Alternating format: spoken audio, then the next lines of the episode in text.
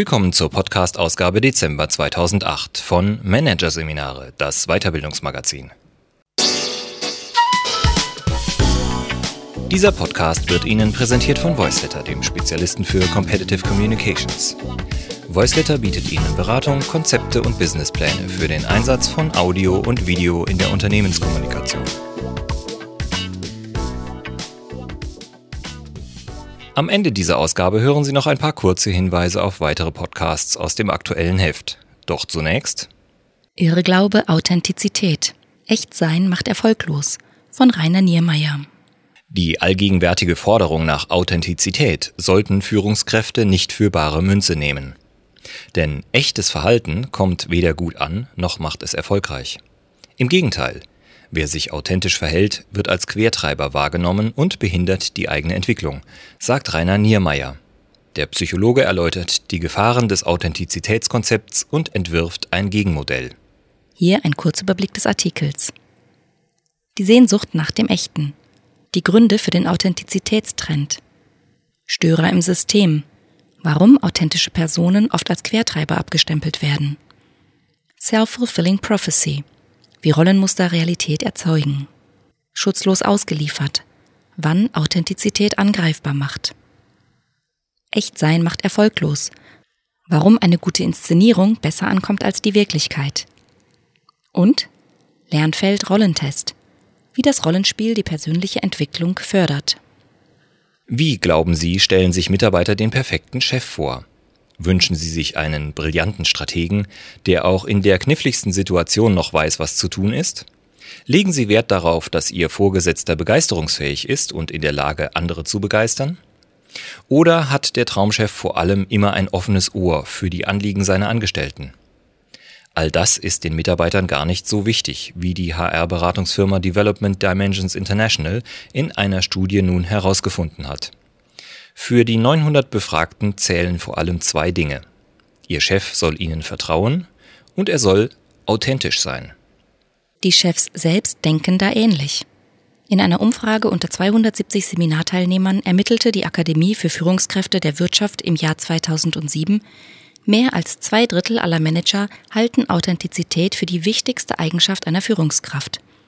Begeisterungsfähigkeit und Belastbarkeit folgen erst mit großem Abstand auf den Plätzen. Je echter, desto besser, lautet seit einigen Jahren also das Credo in der Businesswelt. Vor allem für Führungskräfte ist Authentizität mehr und mehr zum Ideal geworden, das es anzustreben gilt. Und so haben Authentizitätsweiterbildungen Konjunktur. Seminare mit Titeln wie Authentisch führen, Bewusst und authentisch auftreten oder Schlüsselqualifikation Authentizität gehören längst ins Repertoire der meisten großen Anbieter.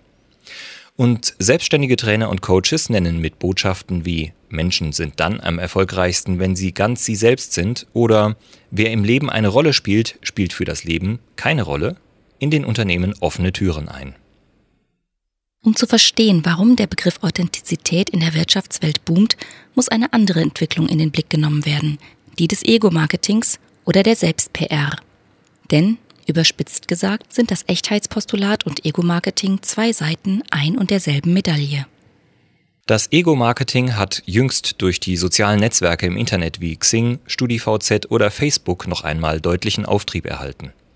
Das auf diesen Plattformen virtuell designte Image wird mehr und mehr zum Aushängeschild, mit dem nicht nur Liebesabenteuer, Lebenspartner und Freunde, sondern auch Jobs und Geschäftspartner gesucht werden. Gleichzeitig erfahren selbst PR-Seminare, in denen Führungskräfte, aber auch Mitarbeiter lernen, sich im bestmöglichen Licht zu präsentieren, nach wie vor großen Zulauf. Was bei der virtuellen oder der wirklichen Optimierung des Selbst herauskommt, ist meist viel beeindruckender als das Original. Aber was ist daran noch real? Was ist echt und wo beginnt der Bluff? Je stärker sich die einen inszenieren, desto größer wird der Wunsch der anderen, hinter die Fassade zu blicken. Ein zweiter Grund für den Echtheitstrend liegt in der verlockenden Botschaft, die im Authentizitätspostulat mitschwingt. Sei einfach immer du selbst und du wirst Erfolg haben. Keine diffusen Rollenanforderungen, die es zu berücksichtigen gilt, keine komplexen Verhaltenskodizes, die befolgt werden wollen.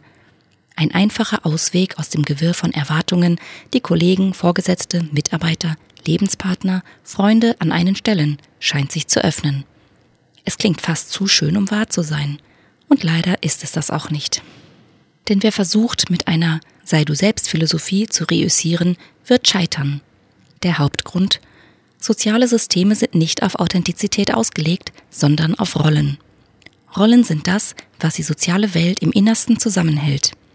Authentizität ist das, was sie stört. Ein jeder spielt verschiedene soziale Rollen, die mit bestimmten Attributen belegt sind. Als Vater ist man zum Beispiel fürsorglich, als Kollege kollegial und als Vorgesetzter Vorbild. Der Hauptzweck dieser Rollen besteht darin, das eigene Verhalten für andere berechenbar zu machen. Wer zum Beispiel die Firma wechselt, weiß aufgrund der bestehenden Rollenbilder bereits ungefähr, was er von seinem neuen Chef zu erwarten hat. Der Chef wird ihn für Faulheit rügen, Leistung loben und Fehler bestrafen. Der Chef wiederum weiß, dass der neue Mitarbeiter das tun wird, was er ihm sagt. Gehorsam gehört zu der Rolle des Mitarbeiters.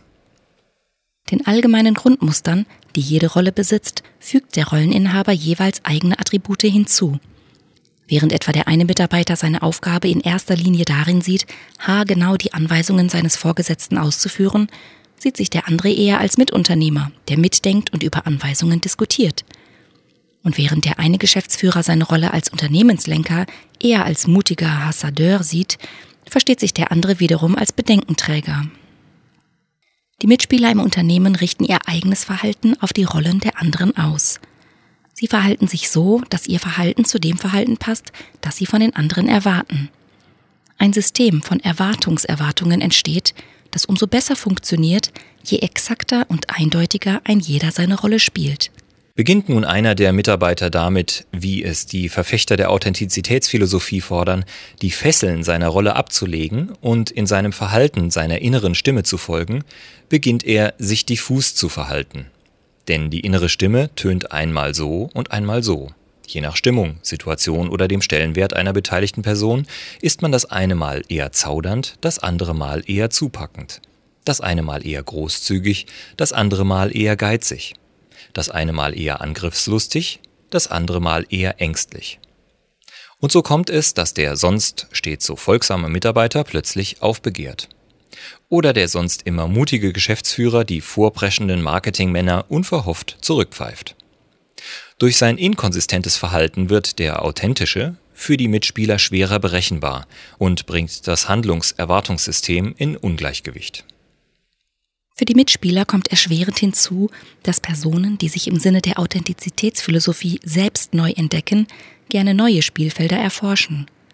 Das beginnt beim Vorstand, der sich plötzlich in operative Details mischt und endet beim Hausmeister, der die Geduld der Kollegen von Marketing mit laienhaften Verbesserungsvorschlägen für die aktuelle Plakataktion strapaziert, darüber aber vergisst, das Wärmesystem rechtzeitig zu warten.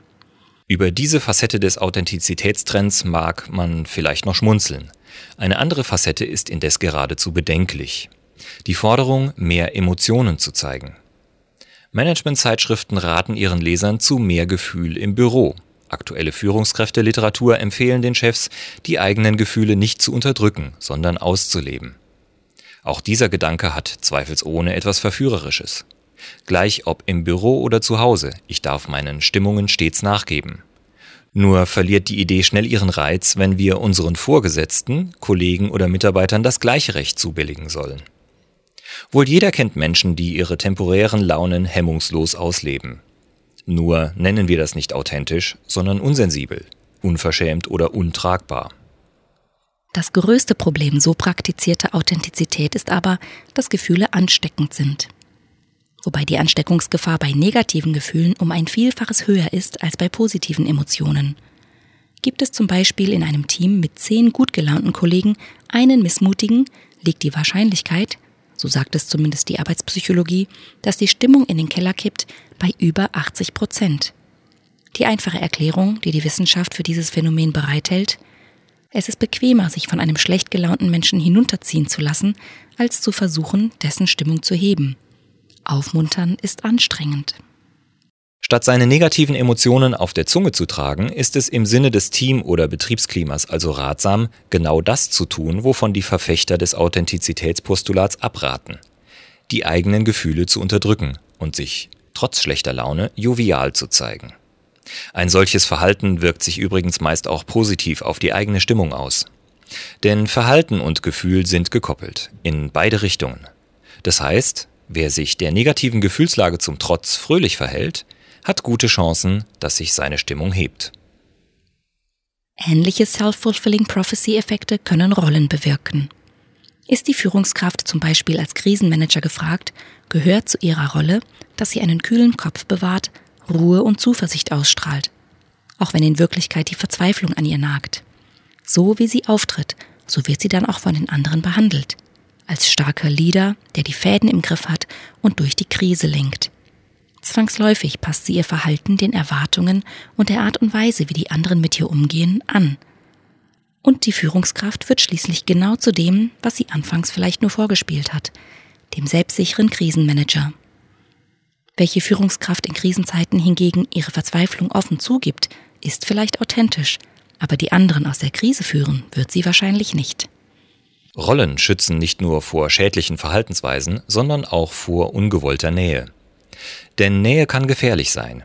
Wer jedem gegenüber seine Maske hebt und anzeigt, was ihn wirklich bewegt, liefert Ansatzpunkte für Angriffe. Besonders in höheren Hierarchieebenen, wo die Karrierepfade enger und der Konkurrenzkampf größer wird, wandelt der Echte auf dünnem Eis. Authentizität macht angreifbar. Das ist der eine Grund, warum Topmanager in der Regel virtuose Rollenspieler sind. Der andere Grund ist, mit einer Sei du selbst Strategie lassen sich die oberen Führungsebenen kaum erreichen. Denn wer sich im Job mit all seiner Natürlichkeit, seinen berechtigten Zweifeln und seiner Selbstkritik zeigt, wird bei denen, die ihn jeweils zu beurteilen haben, durchfallen. Sie bewerten nämlich nicht seine Echtheit, sondern sie gleichen ihn mit jenen Stereotypen eines guten Mitarbeiters oder einer guten Führungskraft ab, die sie besitzen. Und je näher sich der Beschäftigte an dem Stereotyp inszeniert, desto größer fällt der Applaus aus. Jene, die das Selbstsein zum Selbstzweck erhoben haben, kontern an dieser Stelle häufig mit dem Argument, dass durch die Inszenierung die eigene Identität beschädigt wird oder gar verloren geht. Dabei vergessen sie aber, die eigentlichen Schlüsselfragen zu stellen. Was macht denn dieses Selbst aus, das da nach außen gekehrt werden soll? Wie lässt sich der harte Kern der eigenen Persönlichkeit gegen die vermeintlichen Verbiegungen sozialer Einflüsse abgrenzen? Wahrscheinlich gar nicht. Von Geburt an sind wir diesen sozialen Einflüssen ausgesetzt und kennen uns selbst nur in bestimmten Rollen. Oder haben Sie spontan eine differenzierte Antwort auf die Frage parat, wer Sie selbst sind? Und zwar ohne auf Ihre berufliche Position zu verweisen, auf Ihre täglichen Aufgaben, Ihre Familiensituation oder die Rollen, die Sie sonst im Leben noch spielen, als Vereinsvorsitzender, Parteimitglied und Hobbygolfer? Was bleibt übrig, wenn Sie alle sozialen Funktionen weglassen? Soziologen und Psychologen haben diese Frage bereits beantwortet. Gäbe es keine Rollen, sagt etwa der deutsche Soziologe Ralf Dahrendorf, stände der Mensch vor der schwierigen Aufgabe, sein Verhalten permanent selbst zu prägen, sich quasi täglich neu zu erfinden. Dahrendorf vermutet, dass der Mensch wohl größte Probleme haben würde, seinem Verhalten dann sinnvolle Muster aufzuprägen und wohl vor allem orientierungslos herumirren würde.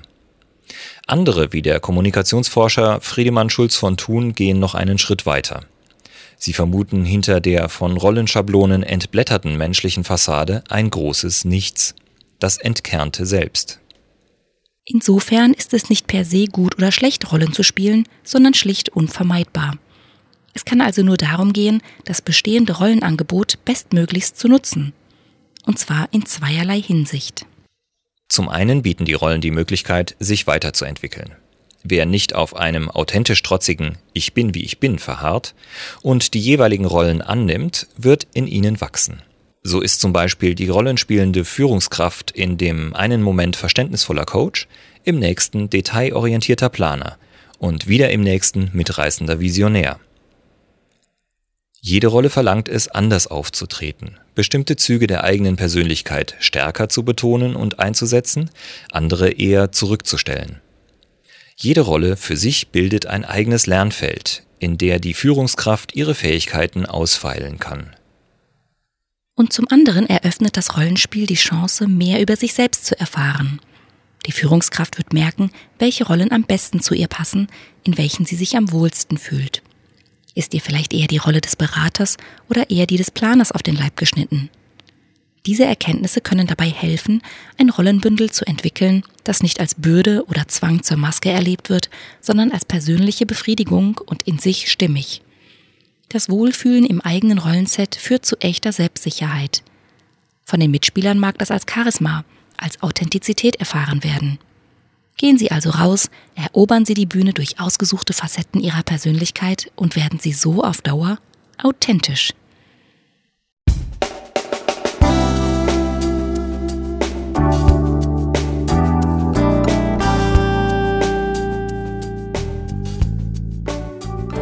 Sie hörten den Artikel Ihr Glaube Authentizität.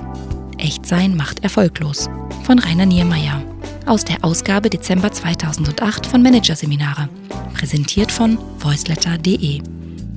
Weitere Podcasts aus der aktuellen Ausgabe behandeln die Themen Manager auf christlichen Pfaden, Besinnung fürs Business und Corporate Social Responsibility, Wettlauf um Wohltaten.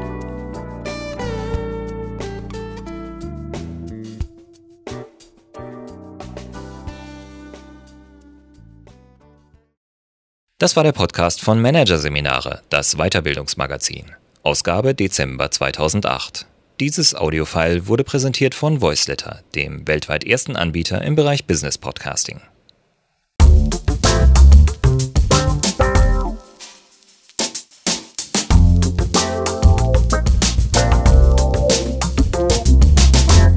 Übrigens, mit unserem neuen Beratungskonzept entwickeln wir für Sie innerhalb von 24 Stunden einen strukturierten Einstieg in die neue Welt der Unternehmenskommunikation per Audio und Video. www.voiceletter.de